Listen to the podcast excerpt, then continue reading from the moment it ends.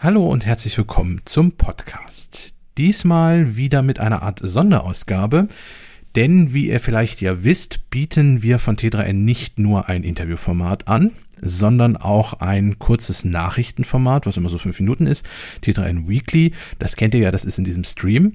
Wir haben aber auch noch T3N Catch-up. Das ist eine Sendung, in der wir aktuelle Tech-News etwas tiefer beleuchten und dort ein bisschen tiefer einsteigen. Das ist immer ungefähr eine halbe bis dreiviertel Stunde lang. Und wir haben euch die aktuelle Episode von T3N Catch-up heute mitgebracht. Falls euch das Format gefällt, findet ihr die Sendung eigentlich fast überall, wo es Podcasts gibt, in jeder Podcast-App. Abonniert dort den Stream gerne. Und wir packen euch aber auch nochmal die wichtigsten Links zu der Sendung in die Show Notes. Da findet ihr auch nochmal alle Infos. Falls euch das Format nicht gefällt, keine Sorge, nächste Woche geht's an dieser Stelle wieder weiter mit einem Interview. Und jetzt viel Spaß mit T3N Ketchup.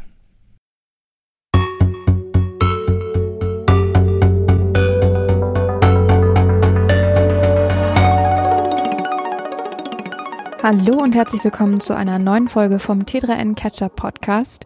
Wir befinden uns in der Kalenderwoche 47. Das Jahr rennt vorbei und äh, ist quasi fast schon wieder Weihnachten. Mein Name ist Elisabeth Urban und mit mir im Studio sitzt heute mein Kollege Kaspar von Alverden. Hallo. Wir Hallo Kaspar. Eben im Vorgespräch schon über Pilze gesprochen. Ich verspreche, es wird eine pilzfreie Sendung für die, die uns regelmäßig. Ja, jetzt hast du es, also damit ist das auch vorbei mit dem Pilzfrei, weil ja, du hast es ja jetzt mit reingebracht. Ja. Na gut, aber wir haben ähm, ganz, ganz viele spannende Dinge für euch mal wieder ähm, auf Lager. Wir haben richtige, wir haben richtige Krimis heute mit dabei. Also, Richtig. Äh, nee, nicht Krimi, Dramen, Thriller. Ja, ist ein Drama, in drei Akten eigentlich. Ein Drama in drei Akten und eine Netflix-Serie haben wir auch schon vorhin gesagt. Ähm, ja. Ja, also äh, Herbstzeit ist ja so ein bisschen, da geht man vielleicht mal wieder ins Kino oder man guckt sich zu Hause einen Film an. Wir haben euch hier einen kleinen Plot auf die Ohren mitgebracht. Ein Tech-Bubble-Plot. Richtig. Ähm, vorher aber, wie so oft der Fail der Woche. Der was mit, überraschenderweise mit X, Schrägstrich, Twitter. Twitter zu tun hat. Ach ja.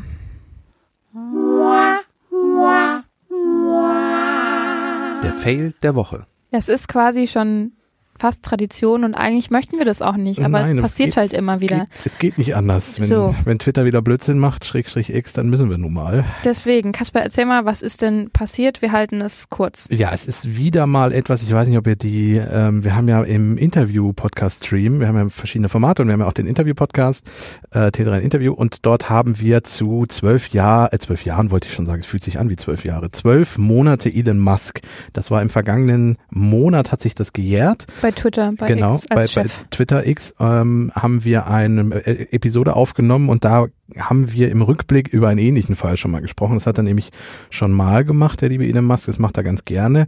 Ähm, er hat nämlich wieder mal jemanden verklagt und er hat wieder jemanden verklagt, der kritisch über Twitter berichtet hat. Mhm. Worum geht es? Es geht um äh, Media Matters. Die haben einen kritischen Bericht äh, darüber veröffentlicht, dass bei X ähm, Anzeigen von verschiedenen Unternehmen, zum Beispiel von Disney, Apple und IBM, also wirklich großen Werbepartnern von X, die wurden, diese Werbepostings von denen wurden angezeigt neben Beiträgen von ähm, rechtsradikalen Accounts, ähm, Beiträgen, die antisemitisch waren, also alles so Postings und Dinge, wo man als großer Werbepartner nicht nebenstehen möchte, weil das einfach kein Werbeumfeld ist, wo man hin will. Mhm. Und das hat Media Matters, wie gesagt, dokumentiert und dann einen Bericht darüber geschrieben und jetzt verklagt X daraufhin Media Matters. Tatsächlich ähm, geht es da eben nicht nur darum, dass Media Matters das Ganze so dargestellt hat und berichtet hat, sondern das hatte auch Konsequenzen. Es haben sich nämlich tatsächlich einige dieser Werbepartner ähm, bei denen eben klar war, die wurden da irgendwie gezeigt, neben solchen ähm, rassistischen, antisemitischen Aussagen. Äh, die haben sich getrennt von der Plattform und haben gesagt, da wollen wir nicht mehr werben, wenn wir nicht garantiert haben können, dass unsere Werbung in einem ähm, Kontext auftaucht, der für uns auch sinnvoll ist und ja. der nicht eben solche ja. ähm, anderen Inhalte noch zeigt. Und das hat X natürlich dolle wehgetan ähm, Ja. im Geldbeutel. Ja, jetzt, jetzt hätte man natürlich sagen können, hm, scheiße, wir haben antisemitische und rechtsradikale Inhalte auf unserer Plattform, wir tun jetzt mal was dagegen. Nee, der Weg von X und Elon Musk ist ein anderer. Wir verklagen, wie gesagt, quasi den Boten dieser Nachricht. Ähm, und das Argument von X in der Klage ist unter anderem, dass Media Matters ähm, durch gezielte Manipulation dafür gesorgt habe, dass die Anzeigen überhaupt erst neben den Beiträgen angezeigt worden wären. Was ist damit gemeint? Also das Argument von X ist, die haben so lange quasi Reload gedrückt, bis neben diesen Beiträgen mal Anzeigen von großen Firmen irgendwie aufgetaucht sind. Ja, ähm, was daran so spannend ist aus meiner Sicht, ist, dass eben Ex nicht sagt, nein, bei uns werden äh, antisemitische und rassistische Äußerungen ähm, nachverfolgt und auch von der Plattform entfernt, so wie das bei anderen Plattformen zumindest versucht wird, Richtig. sondern da sagt man einfach, das Problem ist einfach, dass äh, da jemand sich dran gesetzt hat und dann dafür gesorgt hat, dass da Werbung neben stand. Genau. Naja, Ähm, und das ist auch, ich habe hier nochmal Kaspers Meinung drunter geschrieben, das ist auch genau, du hast den Knackpunkt genau schon angesprochen. Ähm, statt sich einfach wirklich darum zu kümmern, dass das moderiert wird, ähm, wie gesagt, jetzt den Boten verklagen, das kann aber zu einem riesigen Problem werden. Einmal natürlich Werbekunden, haben wir gerade schon drüber gesprochen, die ziehen sich zurück und X lebt von den Werbekunden, weil deren eigenes Abo überraschenderweise mit 8, 9 Dollar irgendwie im Monat für einen blauen Haken, den man dann wieder wegklicken kann, ähm, sich irgendwie nicht durchgesetzt hat bisher. Und ähm, ja, die Werbekunden ziehen sich zurück, das ist natürlich schlecht. Es gibt aber noch ein, viel ein zweites großes Problem, nämlich die EU ähm, verschärft gerade ganz stark die Regularien. Da haben wir auch schon mal drüber gesprochen hier im Podcast. Also es ist für euch erstmal nichts Neues. Nur es ist halt so, dass diese ähm, EU-Regeln sagen, dass große Player wie zum Beispiel X Moderation irgendwie durchsetzen müssen und dann ihre Inhalte moderieren müssen. Und wenn sie es nicht schaffen, diese Beiträge einfach äh, zu löschen oder zu äh, ja, zensieren, ja, oder, oder zumindest zu kennzeichnen, dass da ähm, genau, ja, also, ne, dass man mit den genau, dass man mit genau. diesen Aussagen nicht einverstanden ist oder so. Genau, wenn sie Ähm, das nicht schaffen, dann drohen auch noch von der EU hohe Strafen. Das heißt, A, es gibt kein Geld mehr, weil die Werbekunden weg sind und B, es gibt äh, von der EU noch Strafen obendrauf. Das ist natürlich das, was man gar nicht möchte. Also selbst von dem Moralischen, das stehen zu lassen und nicht moderieren zu können oder zu wollen, selbst also selbst das Betriebswirtschaftliche ist einfach nur bescheuert. Umso mehr hat mich tatsächlich, also wie gesagt, das sind jetzt unsere eigenen Meinungen, ne? Also äh, da sind wir jetzt weg von der neutralen Berichterstattung. Ähm, umso mehr hat mich gefreut die Reaktion von Media Matters. Stimmt, Ähm, ja. Die Organisation hat nämlich verkünden lassen, man steht zu dem Bericht, den man da erstellt hat und man freue sich darauf, den Gerichtsprozess zu gewinnen. Also wir sind mal gespannt, was am Ende rauskommen wird, aber ähm, zumindest Media Matters ist sich sehr sicher, dass man da schon gut wegkommen wird. Ja, Äh, ich habe vorhin schon mal angedeutet, nur als letztes noch angedeutet, dass es schon mal in der Form gab. Ex hat schon mal eine Orga- gemeinnützige Organisation verklagt, die untersucht hat, wie viel Hassrede auf der Plattform stattfindet und gezeigt hat, dass es seit der Übernahme von Musk stark zugenommen hat und das hat Twitter auch nicht gefallen. Genau, da war auch eine sehr abstruse Argumentation mit Genau, dabei. ja. Also Dass die Zahlen irgendwie nicht stimmen und dass die illegalerweise darauf zugegriffen hätten und naja, egal. Ja. Ähm, Gut, so das, viel dazu. Ja, ähm, lass uns doch mit Twitter heute mal wieder aufhören, ähm, für jetzt zumindest, beziehungsweise mit X.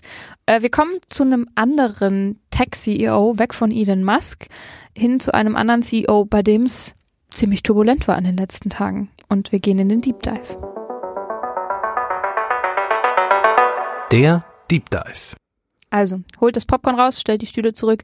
Äh, wir nehmen euch mit auf die lange Reise von Sam Altman. Wer ist Sam Altman? Also, Sam Altman ist, beziehungsweise war, der Oh, das CEO. ist ein Spoiler. Ja, ja, der, C der CEO von OpenAI. OpenAI ähm, ist äh, das Unternehmen, das ChatGPT und so weiter entwickelt hat. Genau, kennt Und- ihr alles schon. Genau, Altman war seit 2019 CEO, ähm, hat das äh, Unternehmen im Dezember 2015 auch mitgegründet, damals noch als gemeinnütziges Forschungsinstitut, ähm, nicht als Unternehmen. Und da waren zum Beispiel auch Elon Musk, Peter Thiel, Reid Hoffman und Jessica Livingston, ähm, also sehr große Namen aus der Tech-Branche mit beteiligt. Und ähm, später hat Altman das Ganze dann zu einem wirtschaftlich orientierten Unternehmen umgebaut, ähm, beim Release von ChatGPT eben begleitet und tatsächlich dabei zum Beispiel auch immer wieder darauf verwiesen, dass ja der Erfolg von seinem ähm, Unternehmen mit maßgeblich von den Mitarbeitern getragen wurde. So. Also er hat da irgendwie wenig krasse Negativschlagzeilen gehabt in der Zeit. Es gab ähm, immer wieder Kritik daran, dass ähm, OpenAI umgebaut wurde von der gemeinnützigen offenen Organisation hin zu einem O- Unternehmen. Ja. Das schon, aber Sam Altman als Person war so eigentlich nicht großartig auffällig. Nee, also er hat nicht irgendwie irgendeine Klamotten, die er irgendwie trägt. Ähm, er hat nicht großartig irgendwie ähm, sich mit Äußerungen hervorgetan, die irgendwie negativ Ja. auffallen. Also er hat nicht krass polarisiert. Genau, er hat irgendwie. nicht irgendwie mit Kohle geprotzt oder irgendwelche Dinge gemacht. Also wenn man sich andere CEOs anguckt, wir hatten ja jetzt gerade Elon Musk im Fail, wenn man sich andere CEOs anguckt, da gibt's ja noch andere, also Jeff Bezos, Bezos, wie ja. sie alle heißen. Und selbst Bill Gates ist ja, ähm, und da kommen wir gleich noch, zu Microsoft kommen wir gleich noch, äh, Bill Gates ist ja auch eine herausstechende Persönlichkeit. Jetzt nicht in dem Sinne von, dass er so krass radikale Dinge tut, wie zum Beispiel Elon Musk, aber den habe ich irgendwie sofort vor Augen, wenn ich Bill Gates habe. Und Sam Altman war immer so ein bisschen, auch wenn er noch relativ neu in der Tech-Branche ist, für mich immer so ein bisschen weniger greifbar, also nicht so auffällig. Genau. Und äh, wir haben es jetzt schon gespoilert. Ähm, Sam Altman war der CEO bei Ja. OpenAI. Genau, was du gerade gesagt hast, im Grunde der Stand bis Freitag gewesen. Ja, Und wir müssen jetzt auch sagen, wir nehmen am Dienstag auf. Warum sage ich das? Dienstagnachmittag, weil wenn das Mittwochmorgen ausgestrahlt wird oder ihr das irgendwann Donnerstag, Freitag, Samstag hört, kann es sein, dass die Entwicklungen, die sich seitdem getan haben, sich nochmal verändert haben. Denn seit Freitag bis Dienstag ist so viel passiert, dass wir das nicht ohne Grund als Drama in drei Akten irgendwie aufzählen können. Ähm, also nehmt es uns nicht übel, falls da noch was nachgekommen ist, was wir jetzt nicht, noch nicht erzählen können. ja. Also Mark Zuckerberg hat ja schon seine eigene Netflix-Verfilmung. Ähm, äh, ich warte noch drauf, dass das jetzt bei Sam Altman Das, auch das kommt passiert. bestimmt ganz bald. Also, was ist passiert? Am vergangenen Freitag gab es einen großen Knall.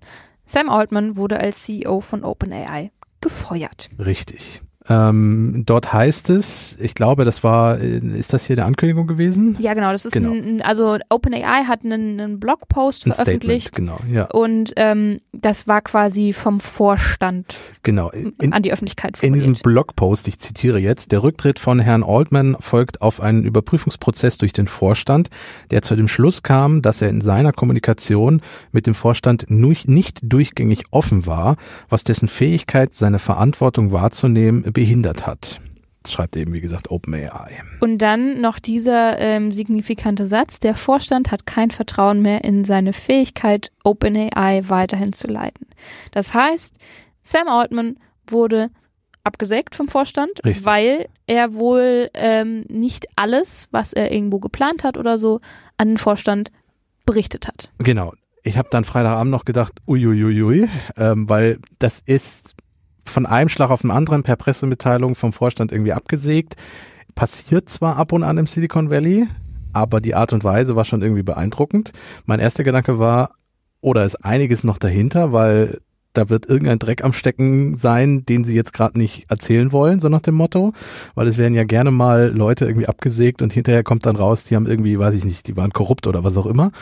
Ähm, aber ähm, in dem Fall scheint das irgendwie nicht so zu sein, beziehungsweise es ist noch nicht in diese Richtung gekommen. Danach kam dann aber noch relativ viel. Ja, also wir können euch noch nicht genau sagen, ähm, was da wirklich abgelaufen ist. Genau, was diese, diese Kommunikation und dieses Vertrauen, was genau damit gemeint war. Aber es ist, was, was klar ist oder was man wissen muss, ist, dass das sehr hart abgesägt ist von dem Vorstand. Ähm, weil oft heißt es ja auch, ähm, zieht sich zurück, um mehr Zeit mit der Familie zu verbringen oder irgendwie sowas. Genau, Oder also, dass man die hat sich im gegenseitigen Einvernehmen getrennt. Genau, also so diese ne- üblichen Formulierungen. ja, So, und die stehen da gar nicht drin. das, wir, wir gehen auch gleich noch ein bisschen auf den äh, zeitlichen Ablauf a- ein. Ja. Der zeigt nämlich auch, da ist ähm, gefühlt mit sehr heißer Nadel gestrickt worden Ja. irgendwie. So, diese ähm, Meldung wurde eben veröffentlicht und äh, laut verschiedenen Quellen haben auch die Mitarbeitenden von OpenAI erst durch diese öffentliche Nachricht davon erfahren, dass ihr Chef gefeuert wurde. Ja. So. Und Altman selbst hat dann auf X, ehemals Twitter, geschrieben, ich habe meine Zeit bei OpenAI geliebt. Es war für mich persönlich und hoffentlich auch für die Welt ein wenig transformativ.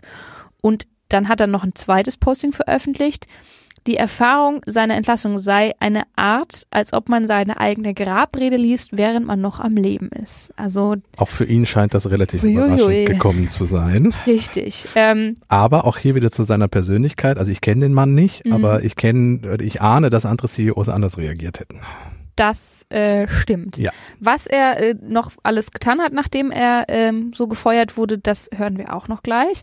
Äh, was klar ist, ist allerdings, äh, Altman geht nicht alleine, sondern Genau. auch äh, Greg Brock Brockman, der ähm, Open, auch OpenAI mitgegründet hat und ähm, Präsident war, ähm, der hat dann auch gesagt, so, wenn ihr den Sam feuert, dann könnt ihr mich auch mal gerne haben. Ich gehe. Ähm, und er hat auf X in einem Post beschrieben, wie die Sache wohl abgelaufen sein soll. Er schildert das Ganze so. Gestern Abend erhielt Sam eine SMS von Ilya mit der Bitte um ein Gespräch am Freitagmittag. Sam nahm an einem Google-Meeting teil, bei dem der gesamte Vorstand außer Greg anwesend war. Ilya erzählte Sam, dass er gefeuert wurde und dass die Nachricht sehr bald veröffentlicht würde. So. Übrigens auf Twitter haben sich dann sehr viele Leute darüber amüsiert, dass da noch äh, Google Meets benutzt wird bei OpenAI. Hey, wir nutzen das auch noch. ähm, ja, aber wir sind keine internationale KI-Firma. Und wir gehören nicht zu Microsoft. So, also Ilya ist übrigens auch ein Firmenmitgründer von, von äh, OpenAI. Ähm, und das war quasi Schritt eins. Schritt eins dieses Google-Meeting, bei dem Sam gefeuert wurde. Genau. Dann ging es weiter. Um 12.19 Uhr erhielt Greg eine SMS von Ilya, in der er um einen kurzen Anruf bat. Um 12.23 Uhr schickte Ilya einen Link zu Google Meet. Greg wurde mitgeteilt, dass er aus dem Vorstand entfernt wurde. Er war aber wichtig für das Unternehmen und würde seine Rolle behalten und dass Sam entlassen worden war. Also eigentlich hätte Greg nicht gehen müssen, sondern hätte nur seine Position verändert bekommen. Ähm, aber der hat dann gesagt, so, nicht mit mir. Etwa zur gleichen Zeit veröffentlichte OpenAI den Blogbeitrag, in dem das Ganze verkündet wurde. Genau, den wir eben schon zitiert haben, der ähm, ja, so Formulierungen vermissen lässt, die sonst normalerweise drin waren. Genau. Und dann heißt es weiter, soweit wir wissen, wurde das Management-Team kurz danach darüber informiert, mit Ausnahme von Mira, die in der Nacht davor schon benachrichtigt wurde. Jetzt fragt ihr euch vielleicht, wer ist denn Mira nun? Mira ist die CTO von OpenAI, die nach der Entlassung vom Vorstand als Interim-CEO eingesetzt wurde. Also die hat äh, dann mal kurzfristig den Posten von Sam Altman genau. eingenommen. CTO, Chief Technical Officer, also für die ganze Technik quasi zuständig und äh, CEO, Chief Executive Officer, also quasi der, der oberste Chef im Grunde. Und äh, der Tech-Lead wurde jetzt dann befördert zum Interims obersten Chef. Genau. Mira Murati ähm, heißt die gute Frau. Wie gesagt, war seit 2018 Chief Technology Officer von OpenAI und äh, ja, sie so. war dann relativ kurzzeitig ähm, genau. die Interims. Jetzt kann man sagen, okay, es ist immer noch eine sehr spontane Geschichte. Irgendwie hat die Kommunikation nicht so richtig funktioniert und die, ich sag mal, rechte Hand des bisherigen Chefs sagt dann, ja, dann gehe ich halt mit, weil das ist nicht geil, dass er geht. So. Genau, und es gibt einen Interimschef und genau. naja. Das ist jetzt erstmal zwar doch in der Kürze relativ dramatisch, aber jetzt noch nicht so großartig besonders, dass wir sagen, wir hätten jetzt Popcorn rausholen müssen. Das war es aber noch nicht, oder? Ja, wir haben, wir haben diverse Erzählstränge. Da ist zum einen mal. Zur Not müssen wir so ein Organigramm aufmalen. Genau. Nein, so kompliziert ist es nicht. Wir, wir nehmen euch mit, wir kriegen das hin. Genau, also wir haben, wir haben jetzt äh, Simon Gregg auf der einen Seite. Genau, die entlassen wurden, beziehungsweise mitgegangen sind. Und dann haben wir Mira gucken wir uns zuerst mal Mira an, ähm, weil die Geschichte ist schneller erzählt. Genau. So, Mira war nämlich genau zwei Tage Interim-CEO und dann gab es den nächsten Interim-CEO. Der Beirat hat den Twitch-Mitgründer Emmett Share ähm, als Interim-CEO berufen. Und der hat das auf X dann verkündigt. Ähm, so, mir wurde das angeboten, ich habe das angenommen, ich finde es eine spannende Aufgabe.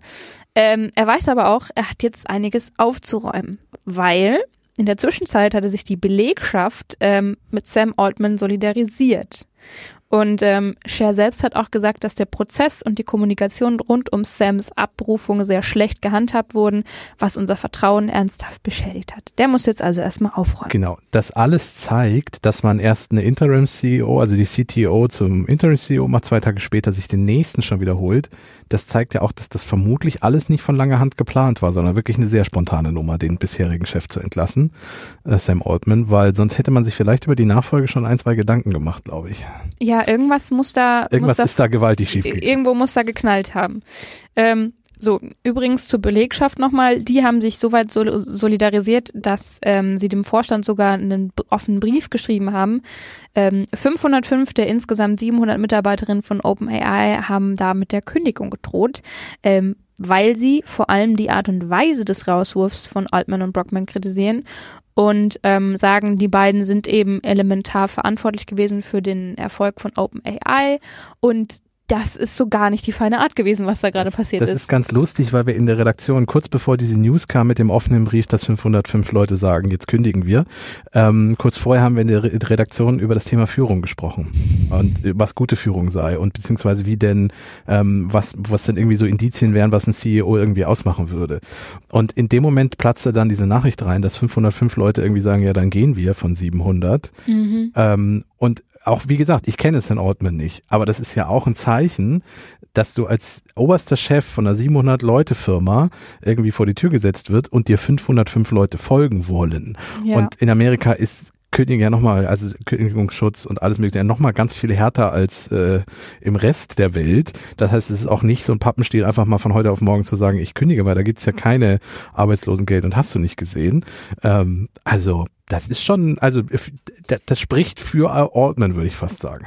Also ihr seht schon, der neue Interim CEO Emmett Share hat eine Menge zu tun. Er plant jetzt einen unabhängigen Ermittler zu beauftragen, der einen Bericht darüber erstellen soll, ähm, was dann zur Entlassung geführt hat. Und darauf sind wir natürlich alle sehr, sehr gespannt, ähm, wann das irgendwann mal an die Öffentlichkeit kommt. Ich wollte gerade sagen, ob das an die Öffentlichkeit kommt, ja. das ist ja die Frage. Aber äh, vielleicht ja. gibt's ja auch den ein oder anderen Informanten dann mal gucken. Ähm, und Share plant, das äh, Management und die Führungsteams von OpenAI in den nächsten 30 Tagen zu reformieren, weil man eben auch damit rechnet, dass es äh, Führungskräfte und MitarbeiterInnen geben wird, die zurücktreten, die sagen, komm, macht euren Bums ohne mich. Ja, ähm, zumal sich ja da im Drama noch ein paar Schritte getan haben, die für diese Mitarbeiterin vielleicht eine Lösung sind. Aber dazu kommen wir auch gleich noch. Richtig. Schon mal spoilermäßig. Jetzt haben wir mal uns angeguckt, was bei OpenAI passiert ist. Wir hatten zwei Tage eine Interim-CEO. Genau. Dann haben wir den nächsten Interim-CEO. Der ziemlich aufräumen darf und fast ohne Belegschaft bald da genau, steht, wenn das so weitergeht. Die Belegschaft ist ähm, ordentlich angefressen. Ja. Und ähm, mal gucken, was da jetzt im Zuge der Ermittlungen rauskommt. Dann gab es im Laufe des Wochenendes plötzlich die Nachricht, dass der Vorstand, der Sam, Altman entlassen hat, im Gespräch mit ihm sei über eine Rückkehr von ihm. Ja, also die, die Plot-Twists in den letzten Tagen, die waren herausfordernd, muss ich ehrlich sagen. Ich bin da teilweise nicht mehr mitgekommen. Ja, man saß da echt mit einer Tüte Chips und hat sich so überlegt, also wenn man so News-Junkie ist in der Tech-Bubble, ähm, mhm. was kommt jetzt als nächstes? Wann, wann kommt die nächste push Jetzt haben sie ihn vor die Tür gesetzt, jetzt wollen sie ihn plötzlich zurückhaben. Naja, so richtig stimmt das nicht. ähm, also, wie gesagt, wir kommen zu Sam und Greg, die irgendwo jetzt ähm, der Firma den Rücken kehren mussten oder gekehrt äh, haben. Die gegangen wurden, so nach dem Motto, genau. Genau, also Greg hat sich ja selber noch entschieden. So. Richtig. Ähm, genau. Aber Sam musste und er hat tatsächlich mit dem OpenAI-Board nochmal diskutiert über eine Rückkehrmöglichkeit, ob es da nicht noch was gäbe, ob man das nicht noch irgendwie regeln könnte. Aber das Board hat gesagt, nein, keine Chance ähm, zumindest so die Außendarstellung. Und ähm, dementsprechend war dann klar, das Kapitel Sam Altman und OpenAI ist erstmal vorbei. Jetzt könnte man auch hier sagen, okay, jetzt ist die Geschichte erstmal zu Ende. Wir haben jetzt den Interims, wir haben jetzt den erstmal neuen CEO, der jetzt aufräumt äh, und Altman und ähm, Greg Brockman müssen sich erstmal umschauen und in ein paar Monaten erfahren wir, ob die irgendwo vielleicht woanders untergekommen sind oder nochmal selber was gegründet haben oder irgendwie solche Dinge. Aber nein. So lange müssen wir gar nicht warten. Es ging ja dann doch der sehr schnell. Richtig. Ähm, wer sich mit OpenAI beschäftigt hat schon länger, weiß, dass OpenAI Teil von Microsoft ist, beziehungsweise Microsoft einen sehr hohen ähm, Anteil äh, an den Firmenanteilen hält. Genau, die haben sehr viel Geld in die Firma reingesteckt, weil sie natürlich das Potenzial in diesem KI-Startup gesehen haben. Genau. Und äh, wie passiert das ähm, gerne mal, wenn in einem großen Unternehmen jemand an einer Stelle nicht mehr erwünscht ist? Richtig. Er findet an einer anderen Stelle einen neuen Posten. Und so ähnlich ist es auch bei Sam Altman gelaufen. Der äh, ist nämlich mittlerweile bei Microsoft untergekommen. So mhm. zumindest ähm, der aktuelle Stand. Wer weiß, es ist, ich glaube, da ist die Tinte noch nicht trocken.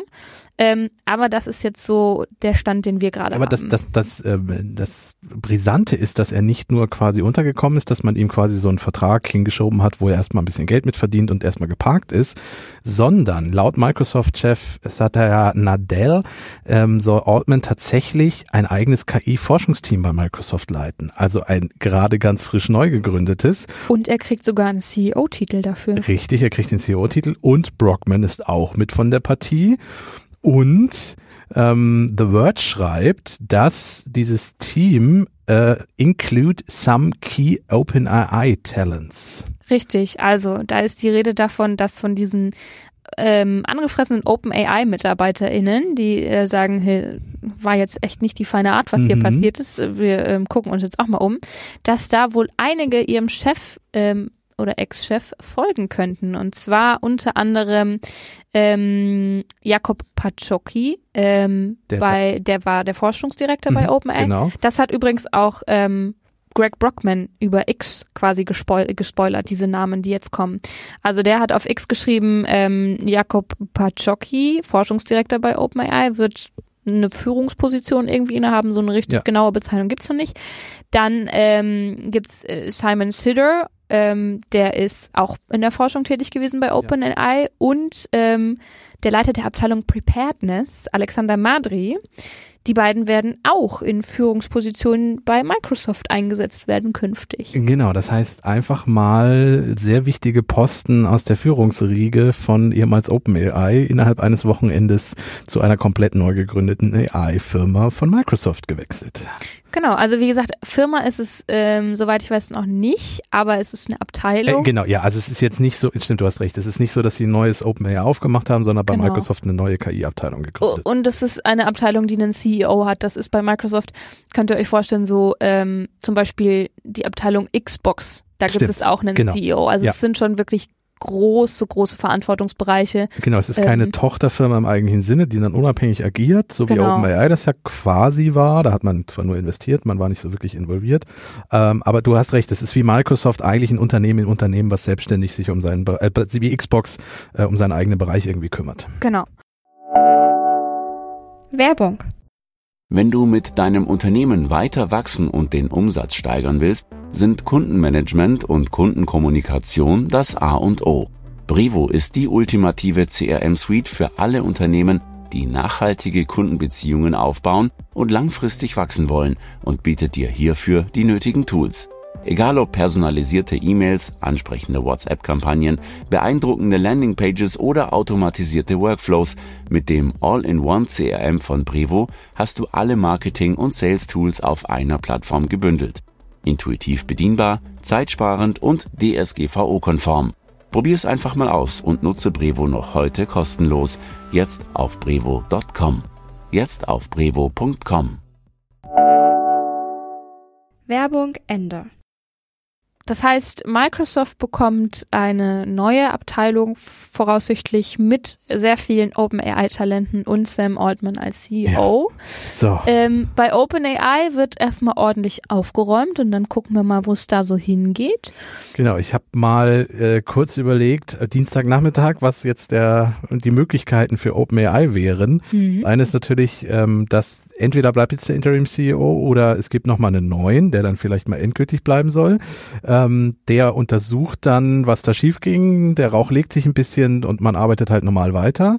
Ähm, Microsoft hat, wie gesagt, dieses Team gegründet. Ähm, ist halt, da ist ein ganzer Konzern dahinter und wenn die die so machen lassen, wie sie das bei OpenAI gemacht haben, nämlich relativ unabhängig, dann sind da ja so viele Talente jetzt schon dazugestoßen und wahrscheinlich folgen auch noch welche, dass das durchaus erfolgreich sein könnte und damit dann Konkurrenz für OpenAI, was die nicht freuen werden darf, sollte. Ja, wobei ich da auch mal gespannt bin, wie das so sein wird, weil ähm, Microsoft ja immer noch sehr hohe Anteile hat an OpenAI. Genau, also es wäre ja. eigentlich blöd, wenn sie das quasi komplett auf Konkurrenz äh, münzen. Also entweder sie erschaffen da irgendwas Neues oder der Plan ist irgendwann OpenAI halt komplett zu schlucken, wenn es ja, gerade oder, oder das Investment ist. zurückzuziehen. Man weiß es nicht. So und eine Frage, die für mich noch offen ist: Was ist mit dem Vorstand, der das Ganze eigentlich ausgelöst hat? So, also der wird hoffentlich entweder wirklich gute Gründe für sein Handeln gehabt haben mhm. ähm, oder eben nicht. Aber dann glaube ich, ist der nächste, der jetzt dann demnächst mal gehen darf, der Vorstand, weil das hat ja auch irgendwie alles nicht so richtig funktioniert. Aber das wird dann wahrscheinlich diese Untersuchung dann auch zeigen, die jetzt losgetreten wurde. Genau. Und da kommt auch so ein bisschen meine Hoffnung her, dass wir äh, die Ergebnisse dieser Untersuchung tatsächlich irgendwann öffentlich äh, ja. zumindest in Teilen einsehen können oder ähm, berichtet bekommen, weil der Vorstand sich erklären möchte ja. und diese Hauruck-Aktion, diese scheinbare, ähm, durch diesen Bericht untermauern wird im Zweifel und sagen wird, hey, das ist das und das ist passiert. Ähm, da waren super viele Menschen ähm, angepisst, dass wir das so und so abgewickelt haben, aber das und das ist vorgefallen. Vielleicht versteht ihr jetzt unsere Position, warum wir das so schnell gemacht haben. Ähm, genau, also wir bleiben dran. Es ist ein, es ist ein Cliffhanger. Wie gesagt, ich glaube auch nicht, dass das das letzte Kapitel war. Ich hoffe, dass wir nicht in der Geschwindigkeit weitermachen, wie sie jetzt war. Also, dass wir nicht alle zwei Stunden eine News irgendwie zu dem Thema bekommen. Ja, das war schon, also da. Ein bisschen Ruhe für alle Beteiligten wäre vielleicht auch ganz gut. Äh, aber ich bin sicher, das war nicht das letzte Kapitel. Also wir werden in dem Update sicherlich noch ein oder zweimal darüber hören. Ja, wobei es war auch mal wirklich eine spannende Sache. Ich, ja, ein, also, ein, ein, ein, Tech CEO, Krimi, Bubble, Dingensbubbens. Genau.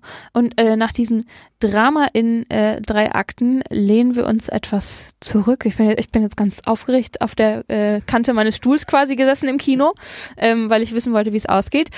Jetzt wird es ein bisschen entspannter. Bisschen ruhiger, fast weihnachtlich. Hm. Das Netzfundstück. Das mit dem weihnachtlich musst du mir jetzt mal erklären. Ja, da kommen wir noch zu. Ähm, also. Äh, wir haben zwei heute. Wir haben zwei Netzfundstücke. Das erste habe ich mitgebracht und das trägt den Titel Microsoft räumt dein Zimmer auf. Mhm. Äh, natürlich nicht im echten Sinne, im Sinne von, äh, es wäre ganz gut, wenn jemand bei mir regelmäßig mal aufräumen würde. Das wäre ich dankbar, aber so ist es leider nicht gemeint. Worum geht es stattdessen? Es geht um eine Veranstaltung, auf der Microsoft vergangene Woche einige Produktneuheiten und Funktionen präsentiert hat. Also eine typische Keynote, die so Tech-Unternehmen ja machen. Und eine dieser Funktionen, die fand ich besonders spannend. Und zwar geht es um Team Video Calls. Also das, was man bei Google Meet ja auch machen kann, was man bei Zoom kann und so, das kann man auch in Teams, der ähm, Firmenkommunikationsplattform von Microsoft. Und ähm, dort gibt es ab 2024 einen neuen KI-Filter, der jetzt wie gesagt äh, vergangene Woche vorgestellt wurde. Und der ist eine Mischung aus realem Hintergrund und KI-Bildgenerierung. Ähm, der kann nämlich als Beispiel, ich sehe mir jetzt mal an, ich wäre in einem Videocall mit euch und ich hätte hinter mir ein Bücherregal stehen. Ein echtes Bücherregal, aber es wäre sehr unaufgeräumt. Die Bücher liegen kreuz und quer. Es ist alles ganz fürchterlich. Äh, da stehen noch Kisten drin oder irgendwie sowas. Dann kann ich per Knopfdruck in Zukunft in so einem ähm, Call in Teams sagen, ähm, räum mir bitte den Hintergrund auf und die KI scannt dann meinen Hintergrund in echten und macht dann per Bildgenerierung quasi ein aufgeräumtes Bücherregal dahin. Ich frage mich, ob dann, naja, wobei, habe gerade überlegt, ob dann Leute noch weniger bei sich aufräumen im Homeoffice, ähm, weil man dann ja nicht mehr irgendwie einen Hintergrund irgendwie repräsentativ haben muss, aber du konntest ja jetzt auch schon alles wegfiltern im Zweifel. Genau, du konntest ja einfach irgendeinen äh, genau. äh, komplett faken Hintergrund reinmachen. So, Kaspar, du hattest noch was von Weihnachten erzählt. Genau, das äh, hört nicht auf beim Aufräumen. Ich kann jetzt auch sagen, ich hätte gerne Lichterkette an meinem Bücherregal oder ähm, in den Fenstern, die hinter mir zu sehen sind, ein bisschen Schnee und Frost und es soll schneien und solche Dinge. Also dieser KI-Filter der kann mehr als nur aufräumen, der kann auch wirklich ähm, dekorieren und solche Dinge. Ach schön. Ja. Ähm, würdest du das benutzen so? Ja, das ist die große Frage. Ich habe gerade schon überlegt. Also ich sitze im Homeoffice meistens eh so, dass von eventuellem Chaos nichts zu sehen ist. Also ich habe, äh, wenn ich. wenn ich am Schreibtisch sitze, dann ist die Wand hinter mir zu sehen. Mhm. Da sind zwar ein paar Bilder, aber das ist jetzt nicht unaufgeräumt. Dann, wenn ich in der Küche sitze, ist die Balkontür zu sehen. Das heißt, der ganze Küchendresen und Abwasch und alles steht auf der anderen Seite, die man nicht sieht.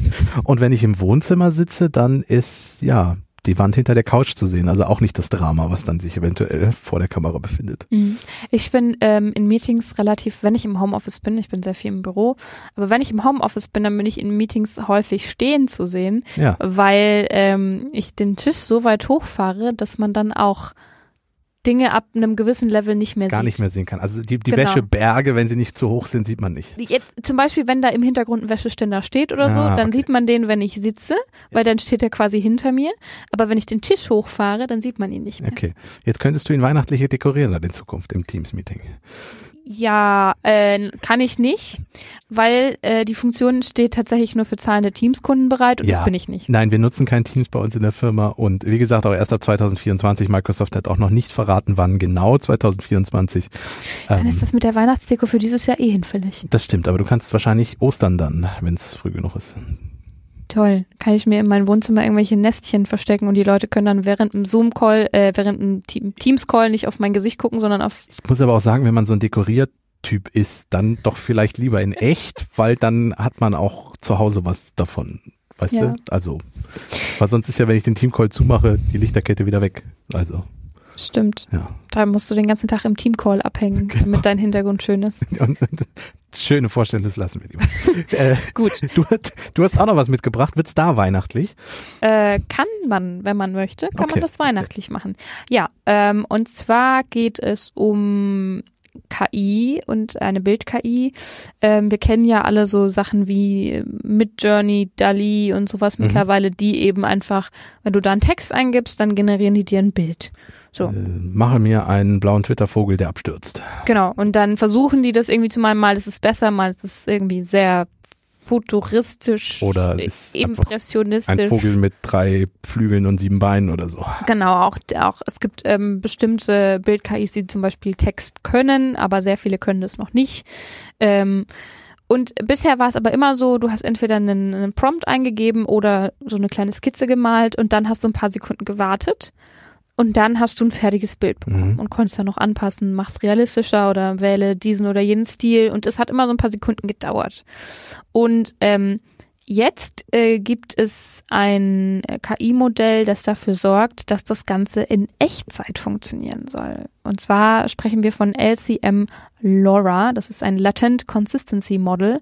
Wer sich äh, da in die Details reinfuchsen möchte, ähm, es gibt diverse gute Artikel dazu. Wir haben auch einen bei uns, wo das nur kurz angerissen ist. Es gibt aber eben auch ähm, Medien, die sehr viel detaillierter darüber berichten, wie das Ganze funktioniert. Äh, Letztendlich ist es so, ähm, dass die Schritte, die bei diesem Bildgenerierprozess gemacht werden, deutlich beschleunigt werden und verkürzt werden und verknappt werden.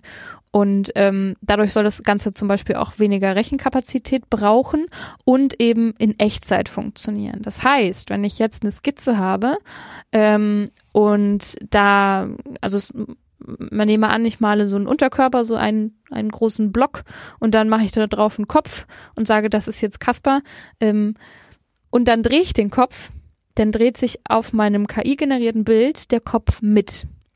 Fun Fact, dabei sieht das Gesicht teilweise unterschiedlich aus, aber an sich ist es eine sehr, sehr faszinierende Sache zu sehen, wie sich die Perspektive quasi mit verändert. Ich habe sowas ähnliches vor ein paar Tagen ausprobiert und zwar ähm, greift die KI auf deine Kamera zurück und filmt dich ab und nimmt das, das Video dann als Grundlage für eine Bildgenerierung. Du kannst zum Beispiel sagen, äh, lass mich aussehen wie James Bond. So. Mhm. Und dann bewegst du dein Gesicht in der Kamera und dann bewegt sich auch dieses Bild mit einem Versatz von zwei, drei Sekunden und dreht dann auch diese KI-generierte Bilddarstellung. Das funktioniert noch nicht so, dass ich sage, das ist jetzt schon 100% optimal, aber wir wissen ja, wie solche KIs sind. Lass die noch ein paar Monate machen, dann wird das schon sehr beeindruckend werden. Ähm, entwickelt wurde das ähm, Modell, was ich jetzt vorgestellt habe, übrigens in China an der Tsin- Tsinghua University. Ich hoffe, ich habe es richtig ausgesprochen. Es tut mir leid an der Stelle. Wir haben heute auch schon ein paar andere Namen verhauen. genau, falls jemand ähm, damit jetzt äh, die Aussprache kritisieren möchte, dann schreibt uns gerne. Man kann uns per E-Mail schreiben oder auch unter dem Podcast einen Kommentar da lassen. Ich würde ja gerne mal, die öffentlich-rechtlichen haben eine Aussprachdatenbank. Ja, an der man dann, wenn man da arbeitet, mal schnell nachgucken kann, wie die denn ausgesprochen wird. So eine Datenbank hätte ich gern mal. Kann ich da ein paar KI-Ingenieure mal was machen?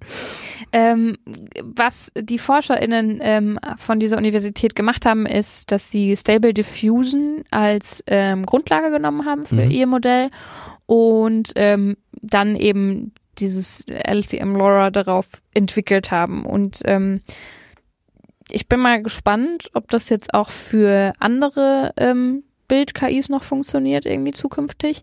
Aber was man halt auch gesehen hat, es ist nicht nur für zweidimensionale Bilder, also so wie ich jetzt mit Stift auf Papier malen würde, sondern es gab auch schon Menschen, die das ausprobiert haben und da 3D-Sachen mitgemacht haben. Und das wiederum könnte spannend sein, zum Beispiel für Games-Entwicklung, Mhm. für äh, Animationsfilme und, und so weiter und so fort. VR, AR, XR.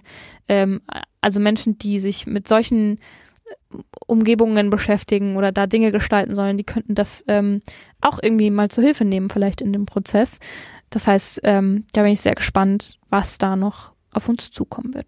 Aber jetzt schließen wir mal unseren Malkasten und äh, kommen noch zur guten Nachricht.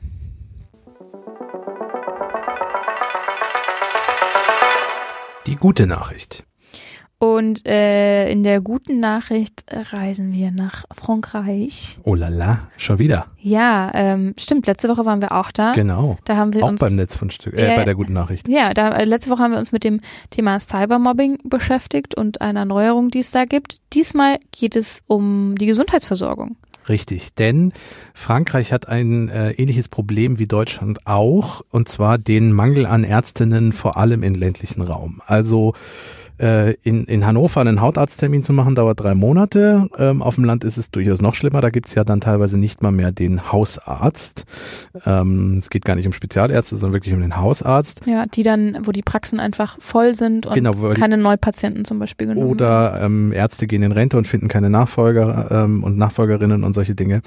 Und jetzt hat man sich in Frankreich ein Modell überlegt, was zumindest ein bisschen eine Linderung sorgen soll für das Problem, ähm, nämlich, dass in rund 300 Regionalbahnhöfen äh, Telemedizinpraxen sich äh, auf oder nicht sich aufmachen, sondern aufgemacht werden.